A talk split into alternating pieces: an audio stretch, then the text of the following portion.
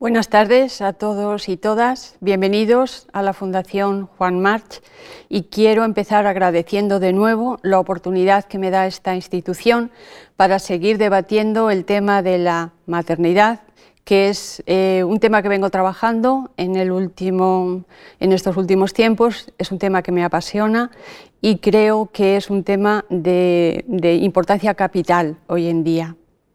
Em, el tema de la eh, maternidad, em, ahora mismo la verdad es que estaba pensando que el título debía haberlo em, conjugado en plural, porque si bien es cierto que hasta este momento la maternidad se entendía desde un punto, desde una calificación de eh, femenino singular, ahora mismo, en el siglo XXI, en la segunda década del siglo XXI, se podría hablar de un plural de maternidad, dada es la complejidad que ese tema va adoptando y la eh, naturaleza tan distinta que se produce en este tema desde que dejamos nosotros de tratarlo en la eh, conferencia pasada sobre, del siglo XIX y primera mitad del siglo XX hasta nuestros días.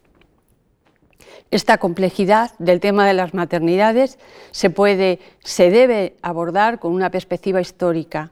La historia sirve para estudiar el, pasado y poder entender el presente. Lo que me propongo aquí es dar unas líneas de análisis para que podamos comprender en qué situación estamos y eh, vislumbrar hacia dónde nos encaminamos.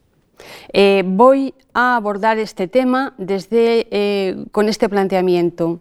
En primer lugar, eh, hablar de un punto de partida, de, un cambio radical en el modelo del siglo XX al siglo XXI. nunca en la historia de la civilización occidental, la base de esta civilización, que ha sido la familia, la familia patriarcal, ha dado un giro tan importante. De ahí la necesidad de historiarlo para poder entenderlo. Vamos a ver en este tiempo que tenemos de debate que por primera vez las mujeres van a hablar del tema de la maternidad, van a hablar por ellas mismas, vamos a dar voz a las mujeres. En segundo lugar, vamos a hablar del control de la maternidad y entenderla desde un punto de vista muy práctico, los cambios que tienen lugar a la hora del parto, la medicalización de los partos y la ciencia aplicada a la maternidad. Vamos a tratar después los límites de la maternidad, la no maternidad y lo vamos a estudiar a través de dos fuentes que nos sirven para vislumbrar cuál es el pensamiento, qué es lo que está flotando en el ambiente, en el pensamiento colectivo de las mujeres y los hombres también de este periodo. Y lo vamos a hacer fundamentalmente a través de la literatura, con algunos esbozos abriendo la puerta a esta posibilidad a través de las imágenes. Y luego vamos a tratar temas actuales, que son desde la reproducción asistida a la gestación subrogada. Vamos a empezar pues con esta imagen desde la segunda, desde en la segunda mitad del siglo XX, después de la, eh, de la Segunda Guerra Mundial y en España después de la Guerra Civil, eh, la necesidad de los gobiernos y de los estados en la renovación de la curva demográfica que había eh, bajado estrepitosamente y la necesidad de reponer demográficamente a la población. Eh, en la mayor parte de los países occidentales se llevaron a cabo políticas natalistas, natalistas que premiaban a las familias que tenían muchos hijos.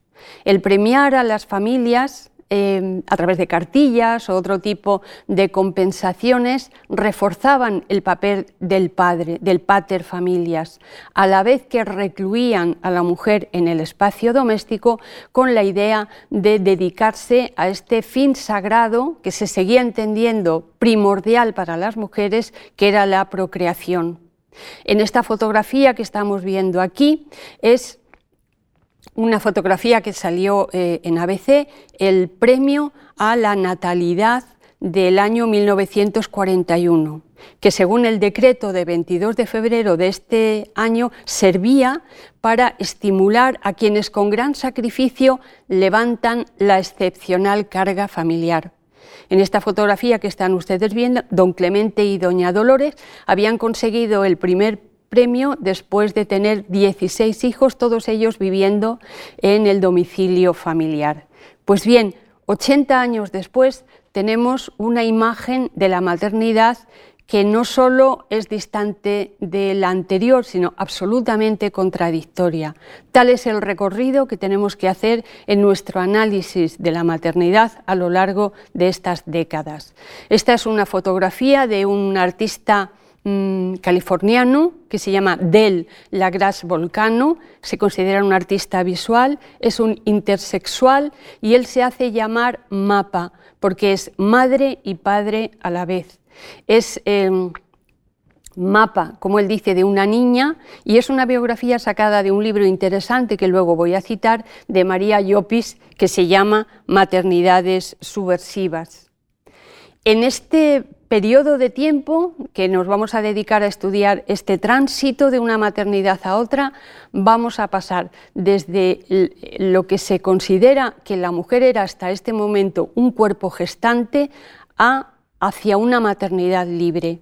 Pero esto va a tener unos costes y los costes que tiene este paso de, una situación a otra es la bajada de la maternidad a ritmos bastante preocupantes incluso. Eh, si en el 2017 la tasa bruta de natalidad en España es de 8,4, ahora mismo los datos que he recogido del Instituto Nacional de Estadística dice que en el primer semestre del 2020 se ha reducido el número de nacimientos a 4,2%. Es decir, España tiene 1,2 hijos por mujer en, en el año 2019. Es la tasa más baja después de Italia de Europa. Vamos a intentar entender por qué es esto, por qué esto tiene lugar y tratar de explicar eh, las situaciones que provocan estos cambios. Vamos a ver los factores de cambio en la maternidad libre del siglo XIX a, del siglo XX al siglo XXI. En primer lugar, lo debemos de relacionar con la cuarta ola del feminismo.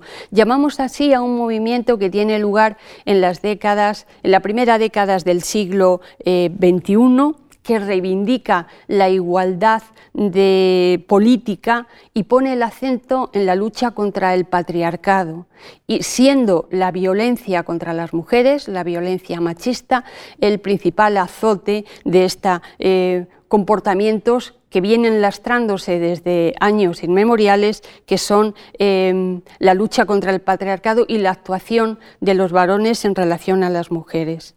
Eh, durante este periodo vamos a presenciar el momento de libertad sexual de eh, todas las mujeres. Por fin las mujeres rompen ese vínculo que les unía hacia la maternidad, donde como vimos a principios del siglo XX, sexualidad y maternidad iban unidas, hasta el punto de que no se conocía, no interesaba tampoco conocer cuál era la peculiaridad de la sexualidad de la mujer o la vida más allá de la procreación. ¿eh?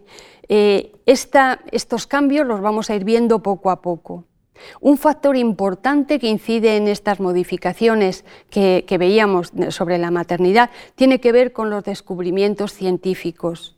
Eh, podemos decir que hoy en día no cabe hablar de lo, que, eh, de lo, que, significa una mujer estéril.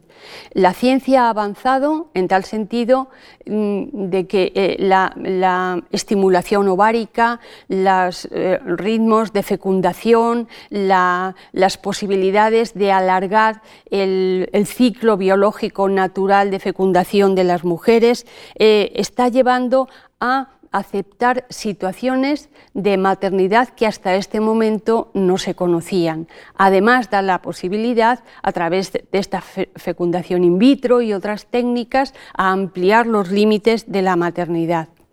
Por otra parte, eh, en, estos, mm, en, estas décadas asistimos a que precisamente por todos estos cambios, estos factores que estoy señalando, eh, la familia va a romper ese modelo binario de padre-madre. Van a aparecer unas organizaciones familiares que no tienen esta base que se viene manteniendo en la cultura occidental desde... Em, desde la época de la antigüedad. ¿eh? Mm, en este sentido, eh, para analizar estos cambios y sobre todo el punto que tiene que ver con eh, la libertad sexual de las mujeres y cómo las viven, es fundamental dar la voz a las mujeres.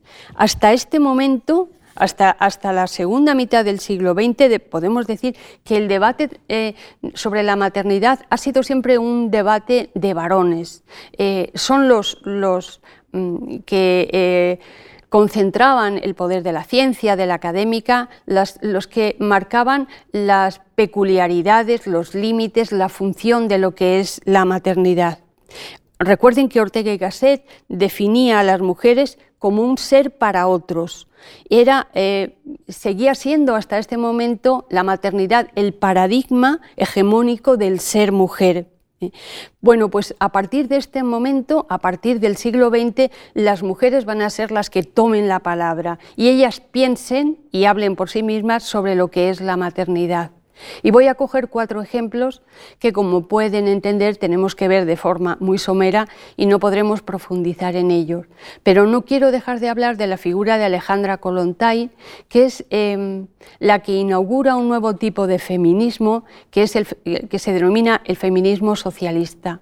Eh, Alejandra Kolontai fue una revolucionaria rusa, formó parte del Soviet de Petrogrado con, con Lenin, fue la primera mujer ministra, fue eh, comisaria del bienestar del pueblo. Es verdad que solo en el año 17 y 18 creó una oficina de atención y protección a la infancia.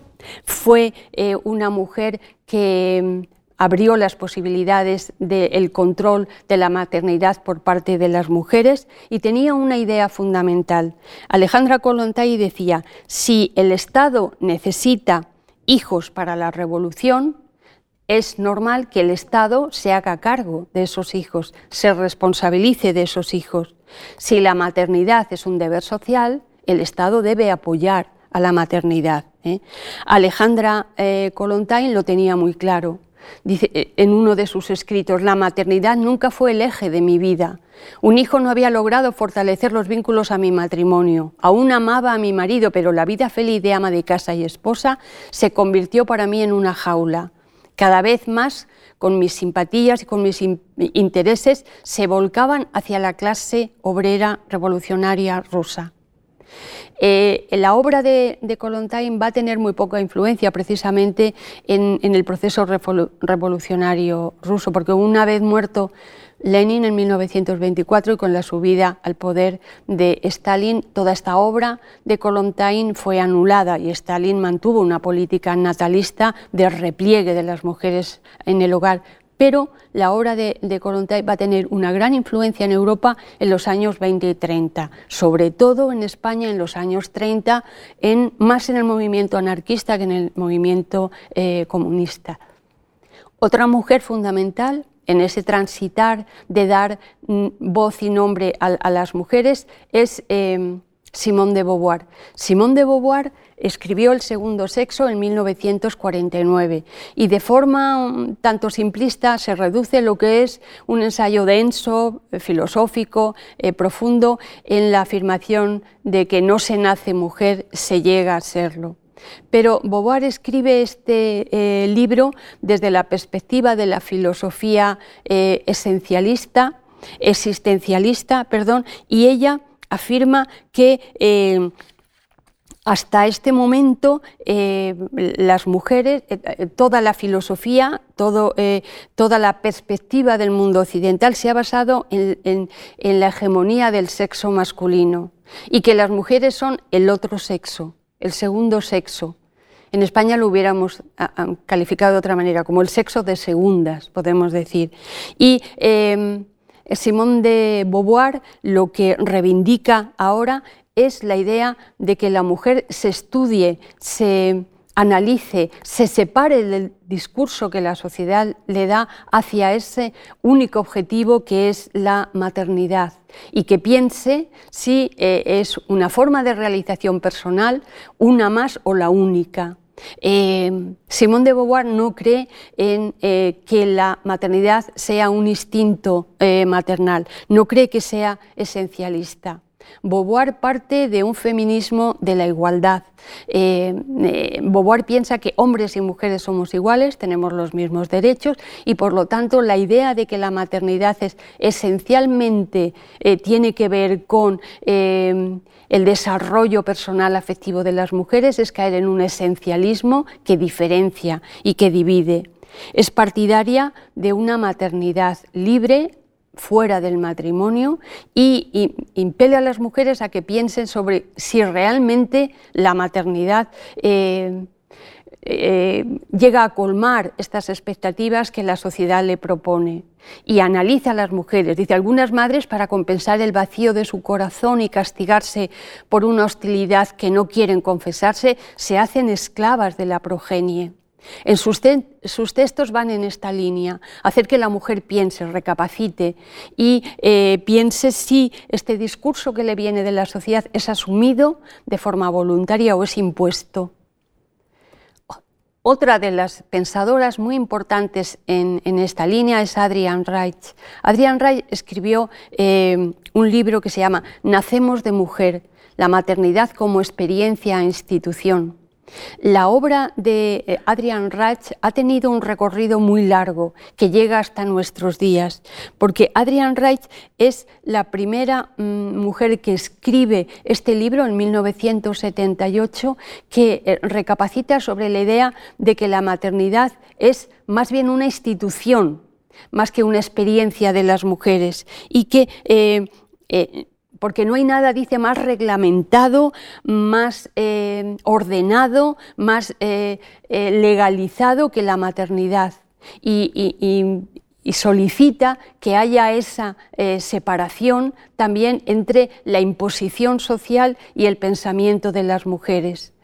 Ella hace un análisis sobre su propia experiencia. Ella era madre de varios hijos. Sabía que luchaba por mi vida a través, contra y con las vidas de mis hijos. Intenté darme luz a mí misma. ¿eh? Y mm, Adrian Rice pone sobre la mesa ese papel ambivalente que vamos a ver a lo largo de toda la producción literaria o de pensamiento que las mujeres van a empezar a desarrollar a partir de este momento. Esa, esa situación ambivalente de los hijos para mí son un castigo, pero también son la mayor alegría que, que me puedan dar. Dice, mis hijos me causan el sufrimiento más exquisito que haya experimentado alguna vez.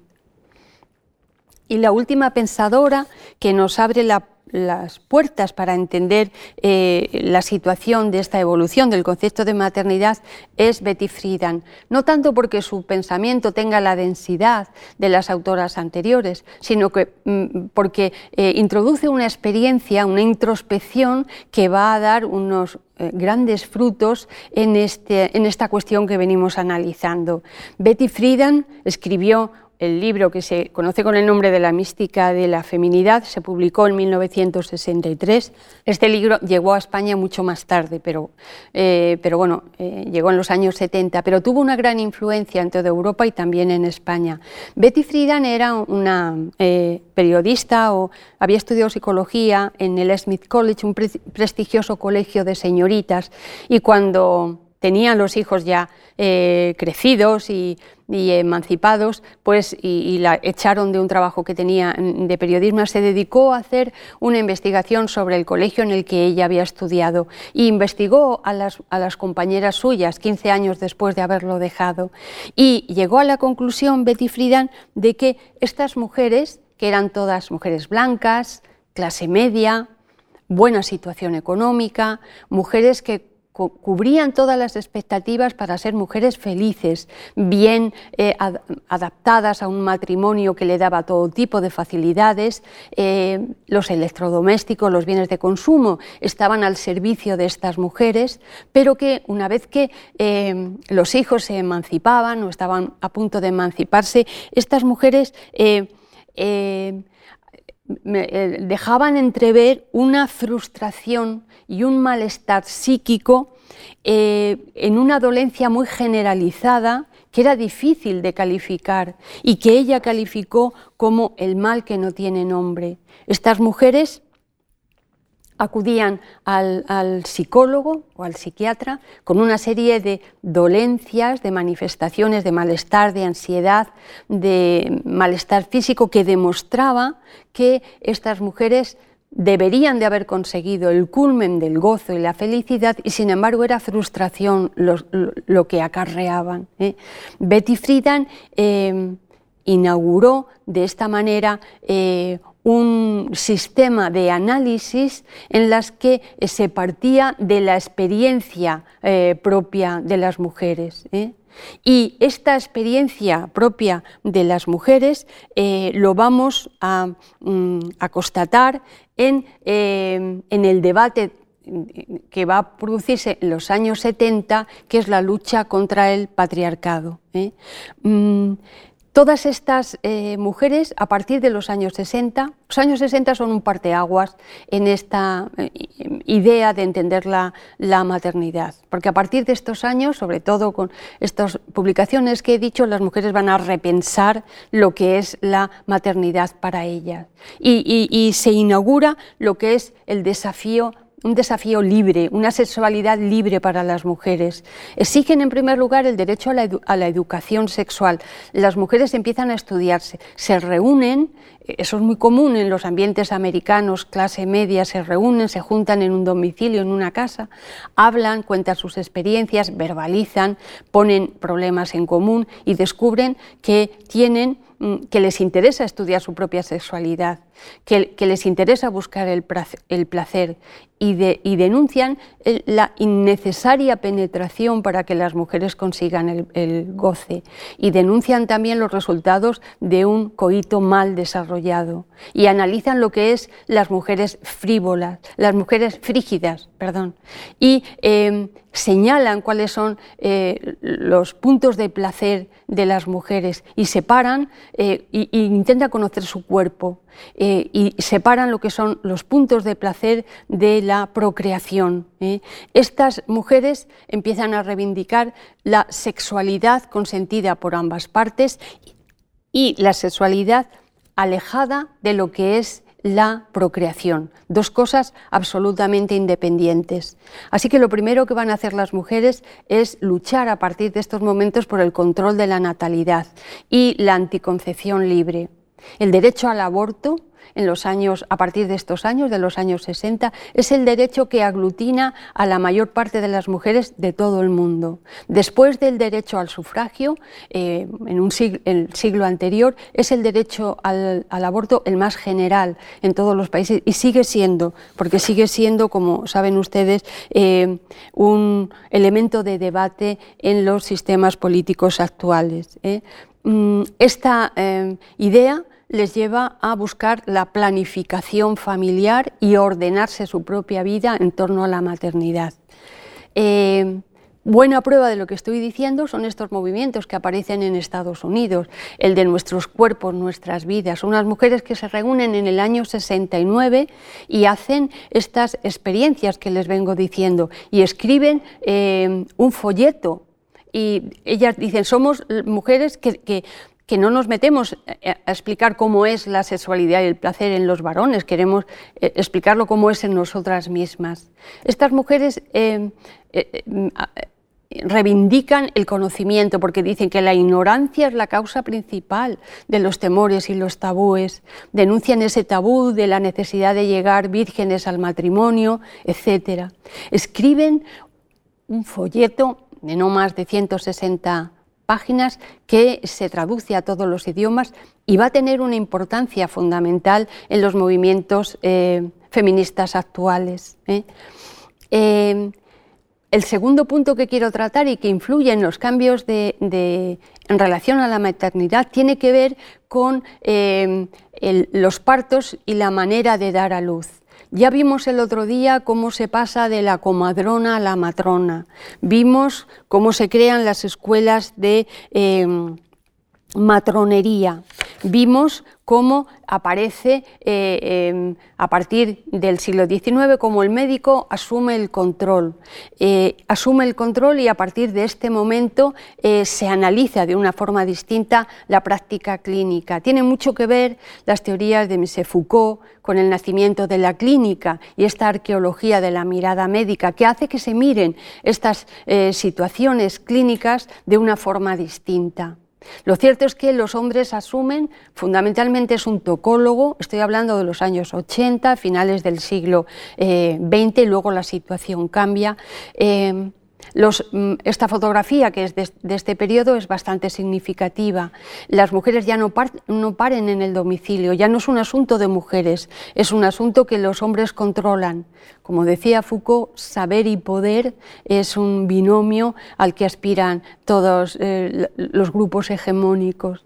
Y eh, eh, se pare no en el domicilio, no con una matrona, sino en un, en un centro hospitalario que se parece mucho a un, mm, a un, quirófano. Y la mujer ya pierde eh, en esta medicalización de los partos, en, en esta institucionalización clínica de la maternidad pierde el control. En cuanto llega a estos paritorios ya nadie le pregunta cómo se siente o cómo va, se monitoriza y ya son las máquinas las que hablan por ella. Ni siquiera en estos momentos se les pregunta si es necesario hacerles una episiotomía o, si, es, eh, si quiere que le pongan oxitocina sintética o si le van a hacer una cesárea o no. La mujer se pone en manos y, de, eh, mm, unos médicos que, operan por ella.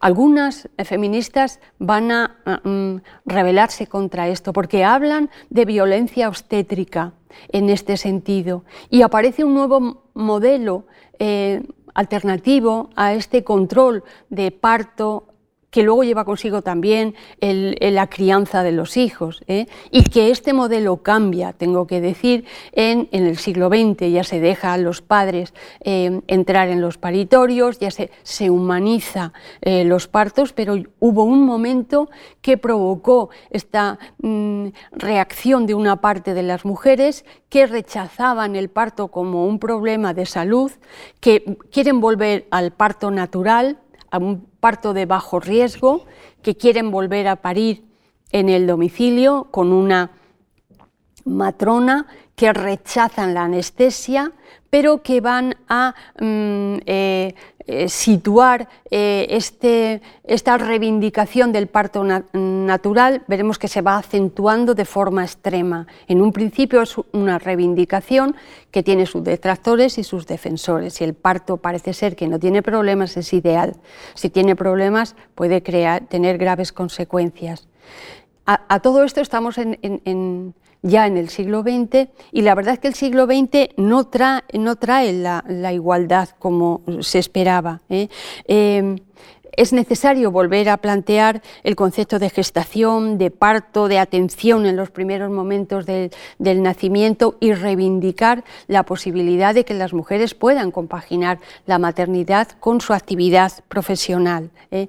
Las mujeres además ahora tienen estas dificultades de conciliación que son las que van a provocar ese desfase, esa caída de los partos, de la natalidad de las mujeres, porque esto no se soluciona en las primeras décadas del siglo XX. Y además hay un asunto que quiero llamar la atención, se pierde esta idea de que lo personal es político. Ahora los mensajes son muy individualizados, el Estado, el poder, lanza mensajes muy individualizados a las mujeres. Parece que el problema de las mujeres es un problema problema individual. Se deja de poner en común eh, los problemas, no se buscan soluciones grupales, se desideologiza lo que es la maternidad y por lo tanto no se encuentran ni se dan soluciones políticas, sino más bien individuales, con lo cual se produce un retroceso en este sentido.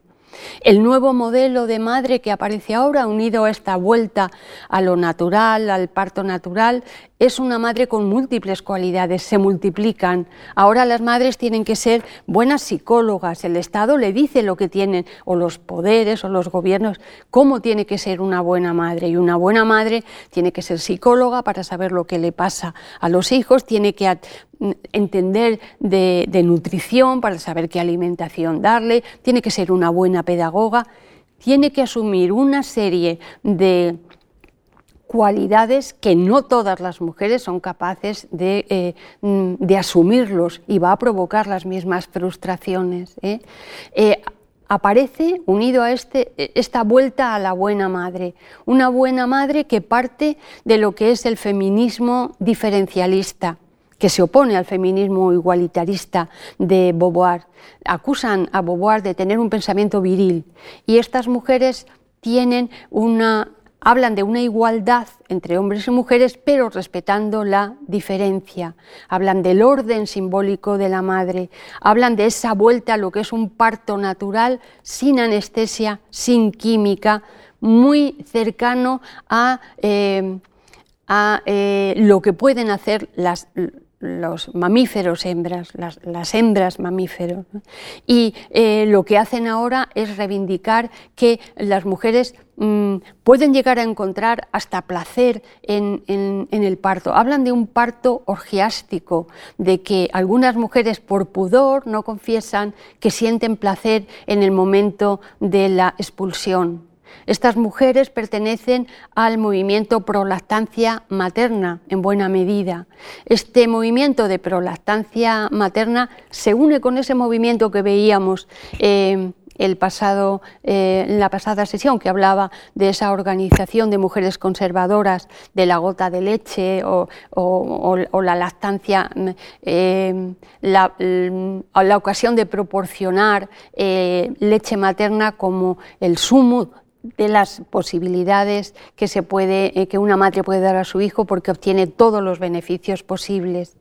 Esta lactancia de este grupo de mujeres, que es paralelo a otros movimientos que se están dando en este momento, pues eh, son partidarias de una lactancia a demanda, eh, son partidarias, tienen una jerarquización en sus, en sus demandas, algunas muy maximalistas, eh, las más maximalistas dentro de este movimiento pro lactancia de buena madre, aparte de exigir todas esas cualidades que he dicho antes en las mujeres, rechazan el uso de, eh, del chupete, dicen que es mejor los pezones, eh, aconsejan que los niños duerman siempre con las madres, desaconsejan los pañales higiénicos, hay que volver a las telas, incluso algunas de ellas muy unidas a lo que es eh, el pacifismo, el, ecologismo o el ecofeminismo que surge en, estos momentos, son partidarias de la ingesta de la placenta, porque hay mamíferos, hembras mamíferas, que,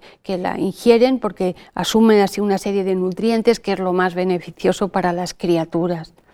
Eh, eh, buenas, estos buenos cuidados de, estas buenas madres no están exentas de una dependencia con todo lo, físico, porque además tienen que ser mujeres atractivas, tienen que superar los problemas del parto y hay una dependencia grande en relación a los cuidados físicos. Acuden a mm, clínicas mm, o, gimnasios especializados en una serie de ejercicios, eh, superando los desgastes de del nacimiento y del parto, eh, algunas muy obsesionadas por esta eh, nutrición, alimentación tan, mm, tan saludable que caen en, la ortorexia, que son problemas de disfunciones alimenticias. Naomi Wolf define esto como la mística de la belleza, que puede ser paralelo a estas situaciones. Hay algunas fotógrafas que son partidarias de esta tendencia, como la chilena Ana Álvarez Recalde, que fotografía su propio parto. Y ella reivindica esto que estoy diciendo. Dice, soy el arquetipo de mujer primal, la mujer bestia que no tiene nada prohibido. Me alejo de Eva y el castigo divino deparirás con el dolor de tu cuerpo, para ver a través de los ojos de Lucy, uno de los primeros homínidos encontrados hasta la fecha. Es una posición extrema de esto que estoy diciendo, pero que existe. Pero vamos a ver, la maternidad tiene unos límites. Todas estas aspiraciones eh, es muy difícil cumplirlas al 100%. Y la verdad es que hay una realidad que tiene que ver con eh, depresiones posparto. Hay muchas mujeres que sufren un proceso de depresión después del parto, también gradual, un cambio de comportamiento que tiene sus razones en cambios químicos, hormonales, pero que a veces llega a tener problemas de psicosis. Y, eh, y esto está diagnosticado. No es muy abundante, pero 0,1, 0,2% de los partos padecen esta psicosis. Algunas veces esta psicosis, estos problemas de comportamiento les llega al rechazo del propio, eh, de la propia criatura. Incluso llegan a, tener ideas de dañarlo. Esto es importante porque luego lo voy a coger a través de la literatura.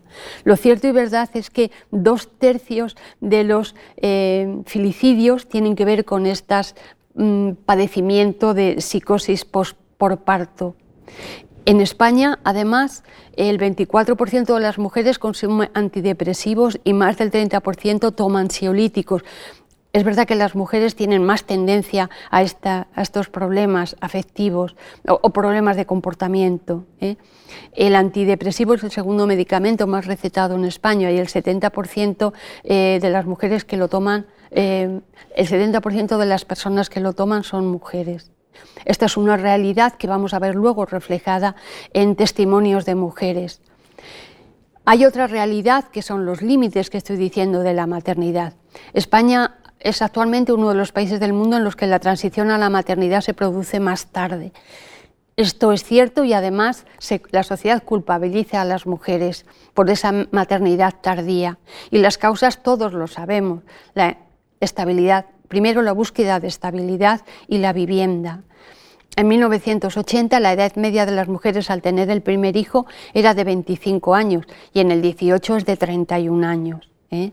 Es decir, este problema de la falta de, adecuación del discurso con la realidad hace que las mujeres retrasen la edad de eh, pensarse en tener hijos con todas las consecuencias que esto tiene consigo. Y se producen cambios familiares importantes. Estos cambios familiares hacen que, por ejemplo, las mujeres, eh, eh, una de cada cinco parejas que se casó en el 2018 se casa ya teniendo hijos. Y las encuestas del INE dicen que el problema de las mujeres para no tener hijos antes es esta, es esta falta de conciliación. Vamos a ver estos problemas de los límites de la maternidad, de la maternidad tardía, cómo lo van alargando a través de las fuentes de estudio que una contemporaneista debe utilizar, que aparte de las estadísticas, de la bibliografía eh, académica, tienen que ver con las mm, expresiones artísticas, con la imagen y con la literatura. Vamos a ver entonces cómo se refleja esto en la sociedad actual. Se refleja a través del cine. He puesto dos ejemplos, podía poner algunos más, de mujeres que, plantean este conflicto de la maternidad que muchas, en muchas ocasiones tiene que ver con el rechazo al hijo una vez, eh, mm, una vez parido, una vez procreado. ¿eh? Estas son eh, películas que, nos acercan a este problema. También la pintura, sobre todo las mujeres cuando han pintado, han contribuido a desacralizar la maternidad. Nos cueste o no creerlo, pero el, 90% de la producción artística de las imágenes de maternidad hasta los años 30, hasta que pintan las mujeres, son imágenes más o menos diluidas de la imagen de la Virgen María con el niño. Es una, idea sacralizada. Pero, por ejemplo, eh, Frida Kahlo, mm, cuando relata estos, intenta pintar, relatar su experiencia, recurre a unos elementos mucho más realistas. Este es un cuadro en donde su madre le da a luz a ella, le tapa la cara, no se la ve, pero en los cuadros de, la de maternidad de Frida Kahlo hay sangre, hay desgarramiento, como lo hay en otro ejemplo que he buscado de esta mujer, de Débora Arango, es una colombiana, que hace estas que pinta estas maternidades con este realismo, con esta carnosidad, con esta fuerza, son mujeres guerreras. Este es un ejemplo que ella eh, señala de una, eh, cuando era muy joven, mm, vio en una cárcel haciendo unas prácticas de algo así parecido al servicio social, con una mujer paría en la celda ella sola y le llamó mucho la atención y a partir de aquí pinta eh, la maternidad desde de una visión que rompe totalmente con esa visión romántica, dulce, eh, empática de lo que es una maternidad idealizada. Y este, esta otra pintora que traigo aquí va en esta misma línea. Es Janis Sabid y los, eh, las figuras que ella hace de la maternidad tienen que ver con estas eh, relaciones entre cuerpo, identidad, género. No son eh, imágenes que busquen sensualidad, erotismo, belleza o busca la belleza de una forma distinta. Son formas de aproximarse al tema, como pueden ver, muy alejados de lo que es la imagen patriarcal del tema que nos ocupa. Pero sobre todo donde más vamos a reconocer este conflicto es a través de la literatura.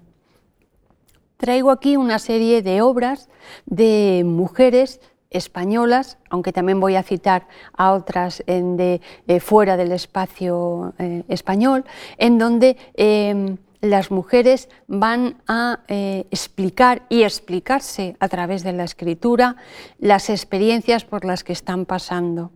Me llama mucho la atención la cantidad de obras que generan estas mujeres hasta el punto de poder hablar de una generación de mujeres que, eh, que utilizan eh, la técnica o, la, tendencia de la literatura del yo, una literatura no ficcional, para eh, construir sus experiencias y crear obras a partir del relato propio lo que hacen estas mujeres a través de la literatura, como también hemos visto en el cine y en esas imágenes, es luchar contra la construcción heteronormativa.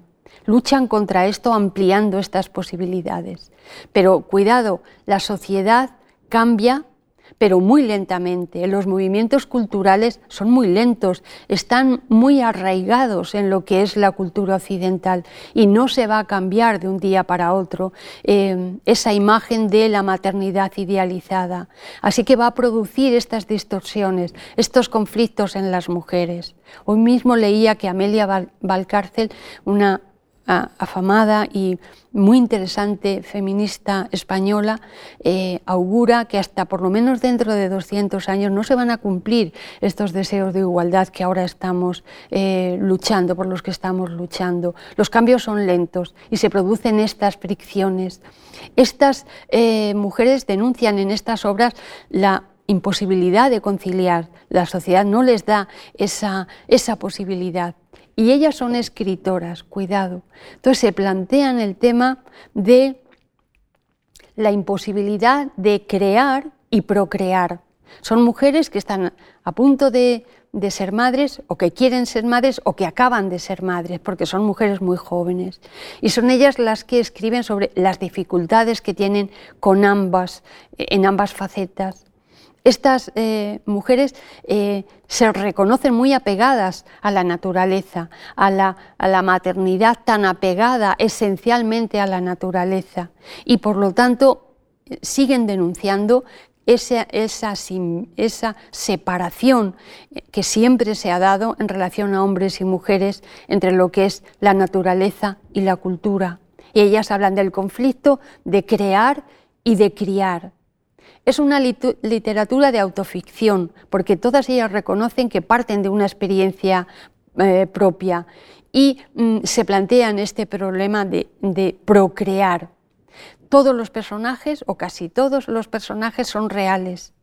La mayoría de estas mujeres han accedido a, mm, a, la, maternidad a una edad tardía. Así que la mayoría de ellas han pasado por clínicas de fertilidad, lo que llaman ellas el mercado de la eh, maternidad. Todas ellas denuncian la medicalización que hemos, hemos eh, dicho antes, hemos denunciado antes sobre la maternidad y este negocio floreciente en clínicas de fertilidad que ahora mismo eh, están surgiendo por necesidades reales, porque las mujeres necesitan em, em, recurrir a estos eh, medios para conseguir eh, en un momento determinado el acceso a la posibilidad de ser madres. Y todas ellas se plantea este problema de la ambigüedad y la identidad. ¿eh?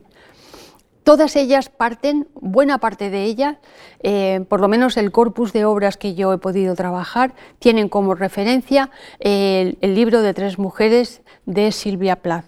Este ha sido eh, un poco el espejo para la mayoría de estas mujeres. Silvia, Silvia Plath es una mujer que escribió en el 62 su experiencia, que tenía tres hijos, que sufrió depresiones continuas, que no supo compaginar esta idea de ser creadora y ser madre y acabó eh, suicidándose por gas, metiendo la cabeza en un horno. ¿eh? Este poema es muy explicativo, muy significativo de, mm, ese pensamiento de, de Silvia eh, qué dolores, qué tristezas estoy engendrando y qué si entre mi cadera se escurren dos vidas. He visto los instrumentos de la habitación blanca y limpia. Es un lugar de gritos, no feliz. Aquí vendrás cuando llegue el momento. Las luces de la noche son rojas como la luna roja, empañadas de sangre. No estoy preparada para que nada pase. Debí acabar con esto que acaba conmigo. Y otro antecedente de esta literatura que voy a señalar ahora está la obra de mm, Elizabeth Bandinter. Elizabeth Bandinter escribió La mujer y la madre en 1980, que es un libro muy polémico sobre la maternidad como una nueva forma de esclavitud. Bandinter eh, señala que eh, las mujeres siguen siendo esclavas de la maternidad es lo que les recluye en el espacio doméstico, es lo que les impide eh, competir en, la sociedad con los varones, no cree en el instinto maternal y es lleva un poco más allá este argumento, ni siquiera cree en el amor maternal. Banditer ha tenido y sigue teniendo una influencia grande entre eh, una generación de mujeres. Voy a analizar necesariamente de forma somera algunas de estas obras para que entiendan cómo estas mujeres de una generación, mm, eh, de la misma generación y de, una mm, época muy reciente, abordan este problema. Catesa Aguirre escribe un libro que se llama Las Madres No. Fíjense en los títulos de, los, de las obras de estas mujeres. Lo escribió en 2019. Me parece una obra de gran calidad literaria. Es una mujer que, mm, que es escritora, que tiene el conflicto de la mm, maternidad porque, porque eh, en cuanto piensa qué va a pasar a partir de ahora, cuando tenga un hijo no va a poder seguir escribiendo, eh, tiene dificultades cuando tiene el hijo y se entera una noticia de que una mujer en su entorno muy próximo ha asesinado ha asfixiado a dos hijos suyos en la bañera y se interesa por ese tema y lo investiga y la novela, la novela si es que podemos llamarlo novela, pues porque es una obra em, autobiográfica en cierto modo, pues em, se convierte en un, en un interés, una búsqueda por comprender por qué es madre. Porque ahora todas estas mujeres dan la vuelta a la pregunta. Si antes se les preguntaba em, ¿cuándo vas a ser madre? Eh, ellas ahora se preguntan, ¿por qué soy madre? ¿Por qué tengo que serlo? Ella eh, explica muy bien esa ambivalencia, dice en un momento determinado, es que criar un hijo tiene la misma consideración que una limpiadora de váteres. Estoy todo el día encerrada, sumisa, rodeada de excrementos, de vómitos, de... pero a la vez dice, cuando mi hijo me mira, esa mirada limpia de mi hijo no tiene parangón en el mundo, me produce un placer infinito. Ella es capaz de reconocer eso y de verbalizarlo.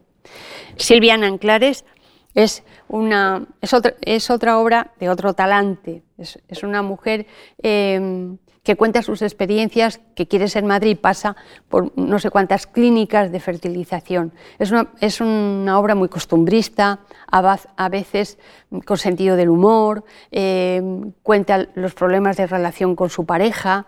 Em, y cuenta de forma muy actual este problema de las clínicas de fertilización con todo lo que esto trae consigo, cómo eh, el discurso médico utiliza un lenguaje para separar a las mujeres eh, para que no sean capaces de identificar el problema, una serie de recursos muy costosos, eh, son caros, son costosos, alteran de forma sustancial las relaciones de pareja, etc.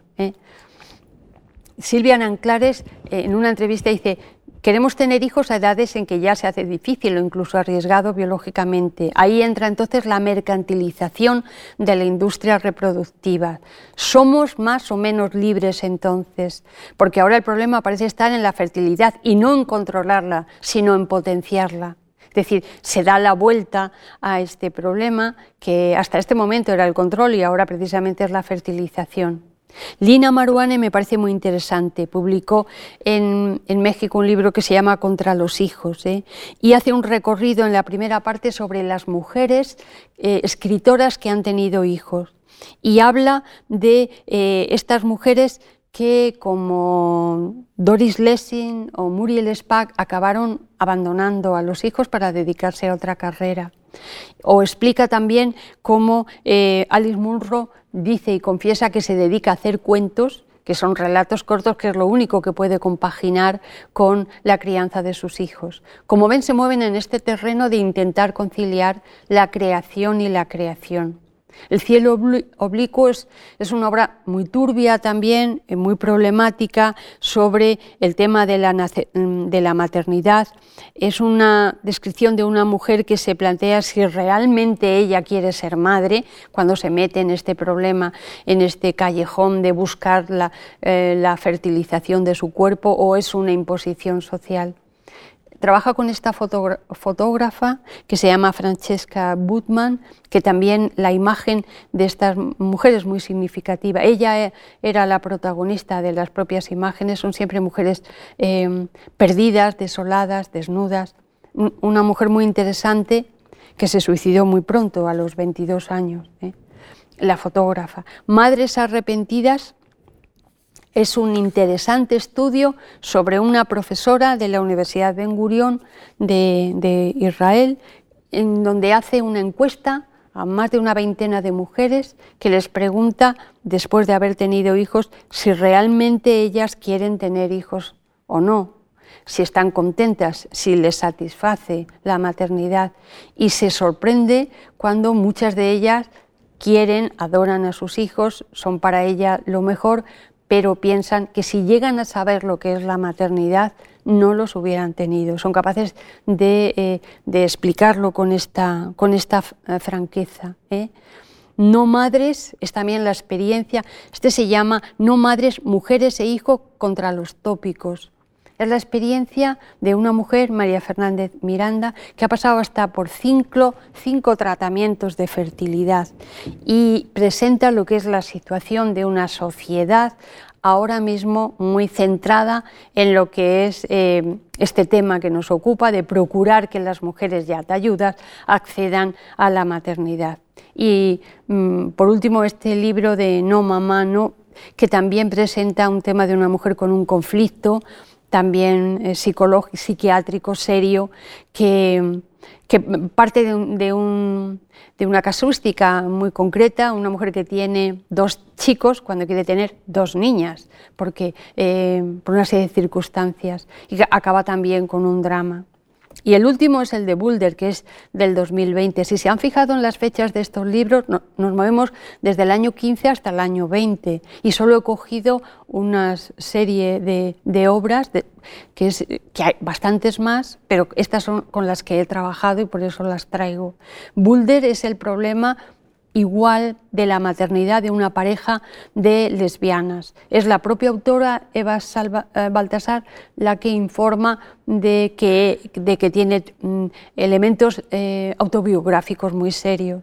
Y se da el mismo caso en, estas parejas mm, de homosexuales, de lesbianas. Es una de ellas la que quiere tener un hijo, y le impone a la autora, a, a la la que relata el, libro la obligación de tener un hijo y el conflicto que crea ese hijo entre la pareja que acaba destruyendo una relación que hasta este momento era feliz y que empuja a la autora eh, eh, a practicar o a desarrollar una casuística, un comportamiento mm, eh, que se da mucho en, el elemento masculino.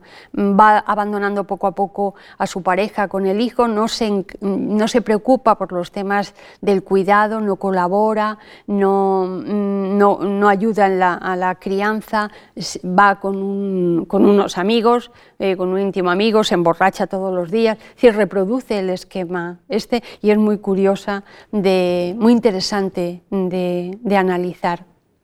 Eh, hay una corriente que, no tiene continuidad en literatura de esta mujer, eh, Virginie Despentes, que es la teoría King Kong, que ella dice que es partidaria de un postfeminismo. Dice que escribe desde la fealdad para las feas, las viejas, las camioneras, las, frígidas. Es un tipo también de rechazo, no solo al tema de la maternidad, sino al tema del feminismo, tal como lo venimos viendo hasta ahora, que al final acaba, según ella, em, eh, condescendiendo con la situación sin tomar eh, posturas más contundentes. Y pasamos al último tema, que es los temas actuales de la reproducción. Eh, la reproducción asistida, la gestación y los nuevos grupos que surgen ahora. Vamos a hacer un recorrido rápido de estos grupos. Hay grupos mm, que se llaman de no maternidad, de antinatalismo, como por ejemplo el grupo NOMO, No Mother, que mm, explica las dificultades para conciliar maternidad y trabajo y eh, que se plantean que realmente hay que acabar con el tabú de la maternidad como objeto impuesto por las mujeres y son partidarias de, eh, renunciar a la maternidad, este es un grupo sobre todo en Estados Unidos. Estos grupos, tengo que decir, que se mueven dentro de una clase social media alta y de profesiones liberales bien, formadas, académicas fundamentalmente. No tienen su correlato en un grupo social más amplio. Hay otro grupo que se llama eh, Punk Professional Aunt No Kind, que es partidaria de no tener hijos, pero sí adoptar a los de los, de los hermanos o hermanas, los sobrinos. Y dice que hay que gestionar para encontrar satisfacción en los que ya están y eh, renunciar a tener... Eh, a tener propia descendencia. Se mueven dentro de esta órbita muy, muy muy concienciadas de los problemas de la ecología, del medio ambiente, del agotamiento de la naturaleza y de todo esto. Y están orgullosas de exhibir que no tienen hijos. Hay otros grupos, estos necesariamente solo los anuncio y no voy a, eh, profundizar en ello, que son los antinatalistas, que estos son mucho más radicales porque hablan del movimiento por la extinción de la eh, humana de la naturaleza. Se ha creado en el, 91, es muy minoritario, pero está ahí, el grupo Bemen, escriben, tienen sus grupos de, mm, de, afiliación, de militancia. Y, son partidarios de apoyar la extinción porque dice que así se evitaría la degradación ambiental, la sobreexplotación y todo este tipo de cosas. Son eh, partidarias de un ecologismo extremo, partidarias de otras cosas de la eutanasia y del canibalismo. En este grupo hay una mujer interesante que se llama Katia Wilson, que escribe un cómic, se llama Bonobo Baby. Este cómic está teniendo una gran difusión entre la gente más joven en grupos universitarios norteamericanos y está en esta línea. Ella dice en este cómic, pues que, eso, que eh, dado, que, eh, dado que el problema de la eh, polución, de los coches, de la sobrepoblación, llega un momento en que ella, su reloj biológico le pide ser madre y una amiga le, aconseja que adopte un mono, un bonobo. Bonobo es una especie de chimpancé que está en extinción y entonces la, convence para que eh, lo adopte y así sublime esa necesidad eh, maternal y, sea capaz mm, de, consolarse con esto. Son soluciones extremas a, estas posiciones antinatalistas. Hacen estos estudios sobre em, eh, control de natalidad extrema, estudios entre eh, el retroceso de animales salvajes del medio natural y el avance del género humano y entonces que hay que acompasar esto. ¿eh? Este grupo de Population Mother se crea en el Reino Unido en este año y tienen un eh, abogan por el control de la natalidad en los adolescentes extremos y también hacen un juramento para todo el que forme parte del grupo para no tener más de dos hijos. ¿eh? Todo esto nos lleva, se complica con los temas actuales de esa medicalización de la medicina, que son los temas actuales de la reproducción asistida. Solo voy a, dejarlo sobre la mesa pues, como un planteamiento que, para reflexionar sobre el tema. Eh, esto surge porque en 1978, como todos ustedes saben, una mujer tiene problemas para eh, quedarse fecundada, se produce una mm, fecundación eh, in vitro y nace esta mujer, la mm, Louise Brown, que da lugar a la primera fecundación in vitro a la mujer, a la, niña probeta. Luego se hace un segundo em, proyecto con éxito de un óvulo que no es de la propia madre, la propia gestante, y entonces se, eh, va ampliando en este sentido las posibilidades de crear. ¿eh? Con esto va a aparecer nuevos modelos mm, familiares, nuevos modelos familiares de, naturalmente, padres y madres que tienen eh, intención de serlo. Eh, hay eh, varias fórmulas ahora mismo. Hay la posibilidad de ser madre portadora o madre gestante de una criatura, que no tiene por qué ser eh, del óvulo de, esa, que, su gestación no, tiene por qué provenir de su propio óvulo o del, del espermatozoide de la pareja.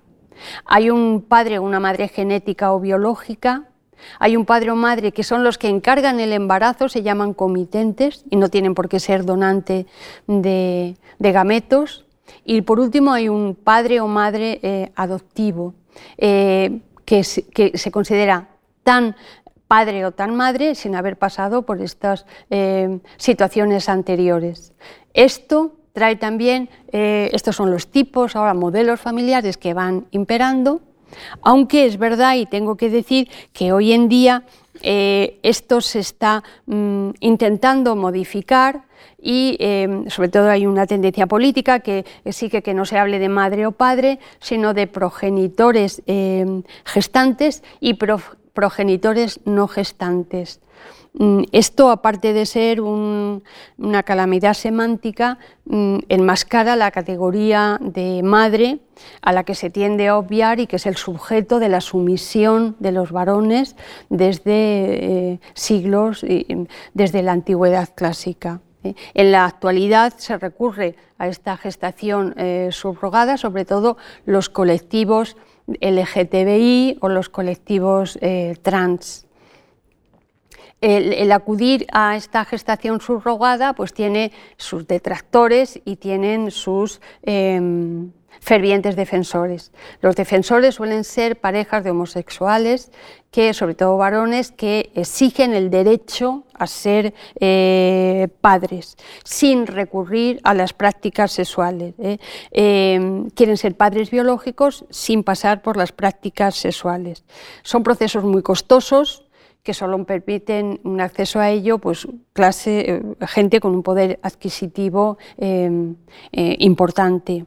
Y por otro lado, hay sus detractores porque se habla de que em, la, em, la, gestación subrogada puede dar lugar a una eh, profesionalización de la gestación, a una compra de cuerpos, se abre en cierto modo camino a la mercantilización, recurrirán a este mm, medio aquellas mujeres que tengan menos recursos y plantea unos problemas éticos que es necesario eh, resolver. Por otra parte, pues em, la posibilidad de seleccionar óvulos eh, para la fecundación también tiene el riesgo de una cosificación de las criaturas, con también ese riesgo eh, ético a, evaluar. Lo cierto y verdad es que desde 1999, pues las eh, parejas homosexuales, como esta es la primera pareja homosexual en optar a vientre de alquiler y tienen cinco hijos y se va generalizando cada vez más. ¿eh? Se habla ahora de, dentro de una polémica actual que solo planteo y solo pongo sobre la mesa para una evaluación eh, individual, personal, se habla de familias monomaternales y familias monopaternales. Tengo que decir que la RAE no admite todavía la familia, la, palabra monomaternal. Eh, la reproducción trans también exige el derecho a la maternidad Ahora bien, hago una pregunta que dejo sobre el, aire. Ha costado mucho al feminismo separar la idea de identidad con la idea de identidad de mujer con la idea de maternidad. El que ahora determinados grupos, eh, para considerarse plenamente realizados como como mm, mujeres eh, exijan la mm, maternidad, pues hace eh, plantearse eh, al final si, no ha triunfado esa ideología patriarcal que el feminismo ha venido denunciando tanto. Esta medicalización extrema a la que se está eh, llevando la gestación, pues hace que, mm, bueno, que se puedan dar realidades hasta ahora impensables, pero que, están siendo evaluadas. Mm, eh, desde distintos puntos de vista, sobre todo con valoraciones políticas e ideológicas. Para terminar, la antropóloga feminista Patricia Merino afirma que hoy en día hay toda una serie de líneas ideológicas interesadas en minimizar la importancia de la maternidad biológica e igualar el rol de hombres y mujeres en la producción de los hijos. Dice, no es casual que esto ocurra en una época en que la producción de bebés ha devenido en actividad mercantil. Y lo último que pongo es esta imagen eh, de huelga de nacimientos para que vean que el, eh, tema es, eh, está muy presente y es muy, muy vivo. La congresista demócrata muy joven, Alejandra Ocasio Cortez, en una entrevista, ella misma ha planteado, ¿y si está bien que no tengamos hijos? Es decir, que la polémica sigue muy abierta.